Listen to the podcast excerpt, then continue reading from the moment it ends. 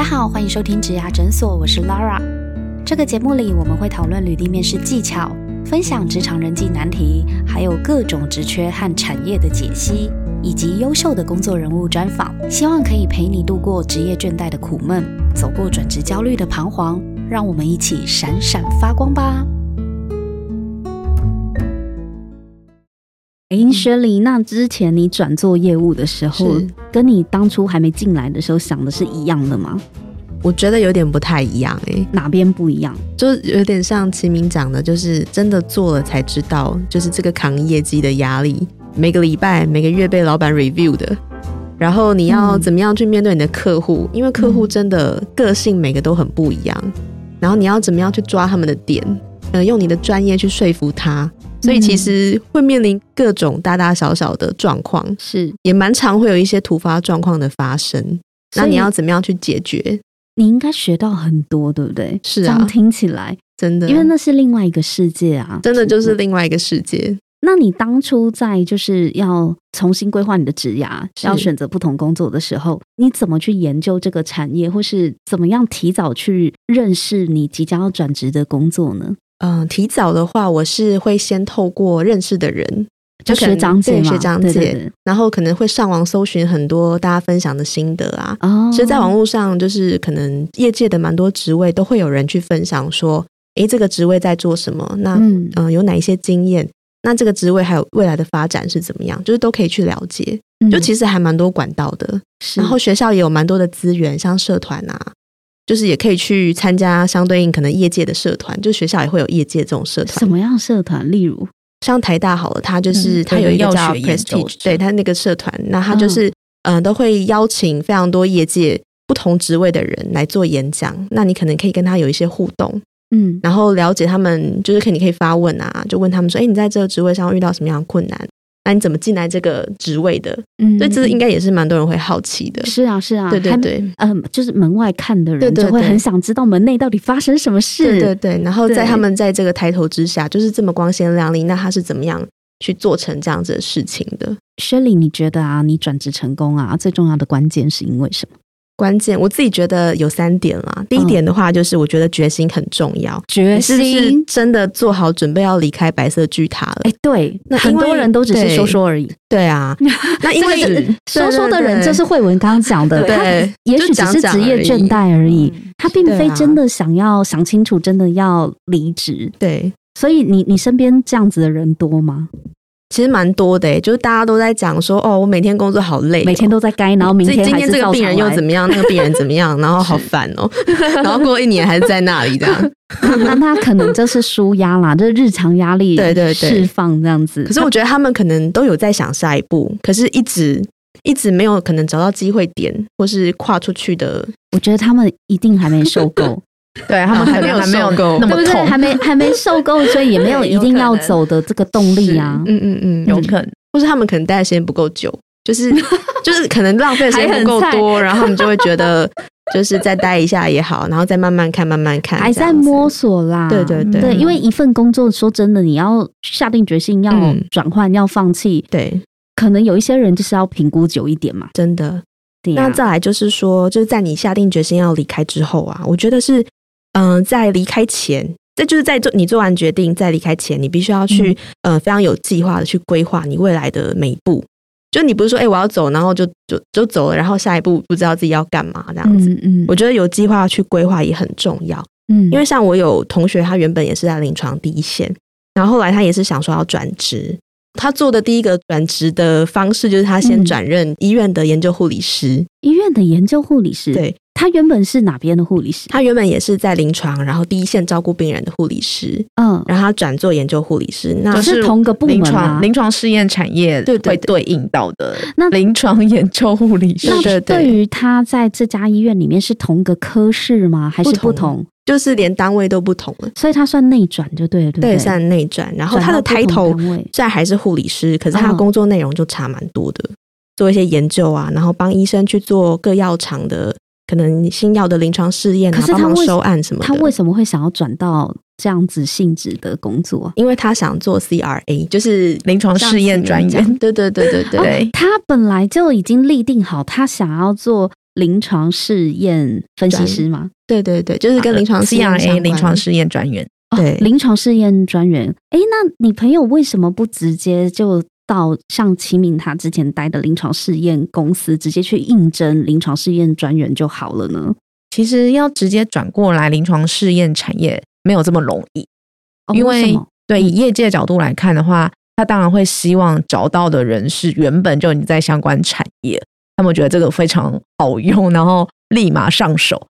那如果说你之前没有待临床试验这个领域的话，其实你必须要展现出其他的优势，让企业主就是买单，然后愿意用你。所以像 Shelly 的这个朋友的转职策略，我觉得就是蛮聪明的了，就是一步一步慢慢来。那他先转到医院单位的研究护理师，嗯，就等于说他有很大的机会会每天跟不同药厂或者是不同 CRO，也就是所谓的临床试验的公司的员工们去做接触。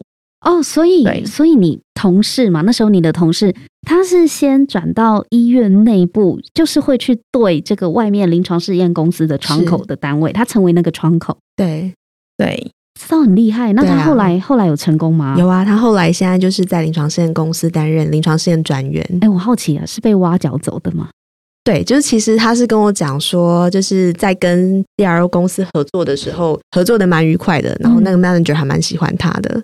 哎呀，他真的很厉害耶！真的，我觉得他就是他是你们医护理界的甄嬛，是不是？对啊，对 对。其实之前蛮常会，是还有策略，对他非常是很有策略，而且很精准呢。你看他这样子一跳，而且一定是被挖角走。对啊，对，因为他表现的好，而且他又一副就是我很想进你们公司。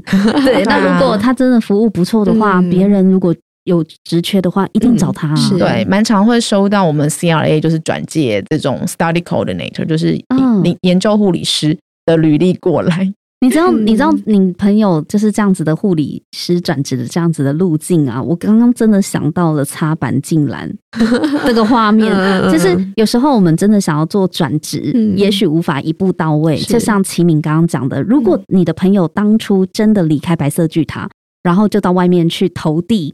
临床试验公司应征的话，可能没有机会，对不对？齐名嗯，会相对比较难了，比较难，因为他没有相关做过的经验、经验跟背景。对对对，对。可是他不是一步到位，他先去做非常接近或者是有机会接触的这样的一个窗口的工作，而且还是在院内。对啊，哎，那他可以转到这样子的院内的。这这样子的工作，它本身也需要一些什么样的专业经验背景吗？还是不用？其实不用哎，因为到那个部门之后，就是里面都会在训练。对，所以只要有缺，然后其实护理护理师的缺其实都很多啦。哎，那这样我觉得这个就是黄黄金公式哎，因为感觉内转没有门槛呐。是，那内转没有门槛，那你表现的不错，被挖角机会很大。那个有兴趣的朋友可以记得参考看，对，参考这个插板进篮转职法，就是我先去找一个比较近的，有机会先插到边的，那最后才过去。没错，没错，对，这确实在我们在职涯的一个路径来讲，确实也是这样子。不过今天我觉得这个名词真好，插板进篮。对，因为又不是每一个人转职都是空心球，对，直接命中。对，有时候我们插板进去。反正也是得分呐，是对。对，而且说，而且顺便也累积自己相关经验，对，真的有擦到边的经验，都先累积起来嘛，没错，嗯，没错，哇哦，那第三个呢？你觉得，就是除了计呃决心啊，有计划性的规划之外，我觉得就像资深人资跟就是慧文姐提到的，要够了解自己，就是嗯，这真的是重点，对，因为像医疗业界的职位非常多嘛，那每个性质都不一样。就真的是只有了解自己，知道自己适合什么样的工作，才能去找到自己做的开心、做的久的工作。我觉得这个很重要。那你会给想要转职的护理师哪些建议呢？比如说，如果他的个性是比较外向的，那可以考虑哪些？那如果比较内向，或是可以考虑哪些？你有怎样的观察吗？比较内向的话，我觉得可能就是面对资料啊，就不一定是要接触很多的人群，就是可能面对资料。然后面对事情的处理，嗯，对对对，然后文文书处理后勤文书处理类的，对啊，或是看一些 data 分析一些资料，我觉得都还蛮适合的。对，要细心。刚刚有讲到要细心。嗯，那外向一点就是像业务嘛，业务也是一个就是还不错的工作，毕竟就是可能有奖金，也会蛮吸引人的，而且我可以跟人接触啊，在外面就是接触各式各样的人。但是其实我觉得，不管内向外向，就是与人的沟通，我觉得这个已经是这个时代很重要的基本能力。外语能力吗？没有没有，就是跟人之间的沟通。就像我们在公司内部，哎，就会提倡说我们要跨部门的交流。对，就怎么样去做跨部门的合作？我觉得这都是现在的职场上面很重要的技能。是对，所以不管你内向你外向，你都是要就是学会跟人家去做沟通。嗯，我觉得这还蛮重要的。也不是说哎，你内向你就不用面对人。我觉得还是这个世代都基本上需要。沟通能力。那我想要再补充一下，就是我的个案，他也有曾经呃提出一些他的顾虑，就是如果我要跳离这个白色巨塔的话，我要去思考的是这个薪资，那外面的薪资可能不如。这个护理人员的薪资，因为跨界，对不对？对，一是跨界，你可能要稍微再先蹲后跳嘛。再过来就是在这边的一些加班呐，还有一些他们付出的对都有加急，对对对，都是不一样的，跟业界来讲是有一点差距。那我就好奇问一下，刚刚擦板进来的那一位同事，是。对他如果是先内转。嗯，就不会有降薪的问题，会还是会吗？因为内转还是会吗？因为如果在病房的话，就可能像小夜或是大夜，就会有夜班加急。可是同一个医院内转也会降薪哦，也不是说降薪，底薪可能是一样的，可他就是少那一部分的加急啊。那因为他不需要轮夜班，对对对，他的工时也会减少，不用那么累啊。对对对，护研究护理师基本上就是白班这样子。对啊，对啊，对啊，对，就是正常的。呃，我我觉得这这个应该还好，这不太算是降薪，因为他们的工作内容跟工作，但其实薪资上会有一些落差。如果你上大夜跟白班就差蛮多的，真的假的？他差就会差到一两万块这样子。哇！超多的，好降薪，这是降薪，对。对啊，就是对他们来讲。了蛮蛮大的一个比重。啊。但是未来你跳业界，其实薪资的上涨的幅度还是一定会有的。他是转到白班的护理师，就是可能会比大业少，可以理解，因为大业本来就就是真的用用身体换，对，没错，用肝在换黄金，对。可是他。因为后来被挖角走了，是做这个临床试验专员。是那他的薪水幅度呢？三级跳了吗？嗯，他是从就是研究护理师去跳嘛，所以研究护理师基本上他是上白班。嗯，所以他如果转任到临床试验公司的临床试验相关的部门的话，基本上应该会稍微高一些些吧。这也要看他的临床护理师的经验有多久。如果说他是比较 junior 的。护理师的话，那可能他的薪资也还没有到很高。那他很早就转出来的话，那可能会是个平转的状态。但是如果说他在临床护理师已经做很久了，像我之前我遇过一个 case，他是在临床护理做了九年，那九年 对，非常资深呢，其实蛮资深的。哎，九年的护理师应该薪水不错吧？嗯，他那时候跟我说，他好像一整年加起来，就是包含所有的加急啊、津贴这些，其实是有破百的。哇，嗯，对，高。那因为他没有临床试验的产业界的经验嘛，所以我们当然不可能立马就用这样规格的薪资来聘他，嗯，变成说会是一定是会讲，然后会是以 entry level 的，因为他角色来，因为他之于你们公司来讲的话，他确实是比较没有相关经验的。对对对，没错没错。所以如果是这种比较资深的护理师转的话，他一开始都要会都会先蹲，可能蹲个三年。然后会降转就对了，降薪转职，因为跨界嘛。嗯，没错没错。然后之后就是可以，当然会再回来。那也因为这个业界的 career path 的选择性相对比较多，他未来也可以升主管呐，或者是升 PM 呐这样的角色。所以这个薪水的涨幅的天花板会相对比较高，会比一直待在医院里面来说的话是在更高的。虽然一开始跨界转职有可能要降薪啦，嗯，对，要降转。但是如果你你选对了产业，比如说像刚刚讲到在临床试验公司里面，你未来的 career path 有可能你的薪资的涨幅、薪资的天花板会比临床护理师来的高的。嗯，对，因为这样子才才值得转呐。是 对，因为如果我出去外面，我可能领的薪水搞不好比较低，嗯，哦，那也不见得大家会觉得，哎，我这样子是不是我再评估一下，那我到底要不要转？对，所以哎，可以，大家可以想一下哦。但是刚刚有提到一个，就是一开始一定要先蹲。对，我觉得这个是如果你真的有选择要跨界转职，大家要有的心理准备。是。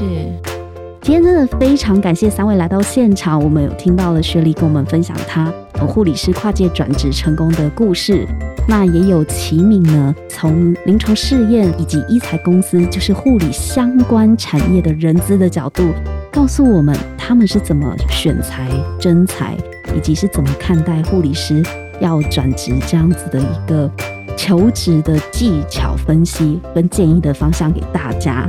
对，那也谢谢慧文从职涯顾问的角度，让我们知道我们在规划我们整体的职涯方向的时候，一定要先了解自己。是对你对你自己够了解，你才会有足够的资讯去判断你的下一步要去哪里。是的，所以再一次感谢三位今天精彩的分享。那也希望我们的听众朋友，如果听完这一集你们觉得很有收获的话呢，别忘了在 Apple Podcast 给我们五星评分和留言。那如果你对于护理师转职还有更多的疑问的话呢，那也欢迎到植牙诊所上面来匿名发问，因为今天的三位来宾呢，都会在植牙诊所上面做我们的 giver。那有机会的话呢，他们也可以再跟你们做更多的讨论。好，那我们今天就分享到这边，我们下一集见喽，拜拜，拜拜。如果你喜欢今天这一集的内容，别忘了到 Apple Podcast 帮我们打新评分和留言。假如你有更多问题想要问，欢迎到植牙诊所来发问哦。我们每周都会更新，欢迎你投稿想听的主题给我们。投稿链接在节目资讯栏里，请订阅 Podcast 频道和追踪我们的 IG。我们下次见喽，拜拜。